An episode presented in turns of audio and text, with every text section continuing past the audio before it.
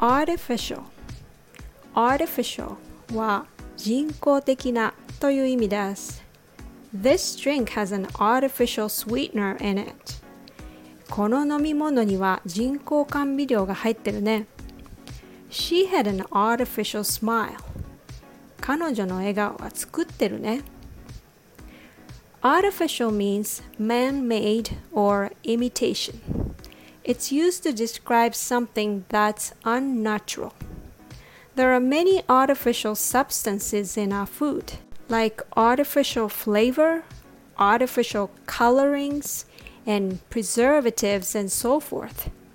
There are also ways to grow food artificially as opposed to growing them in a natural settings.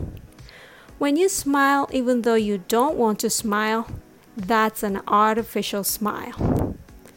Can you say artificial? artificial. Artificial. The rhythm goes ta da ta artificial. You don't want to say artificial because when you say artificial it sounds a little artificial to me. Thanks for listening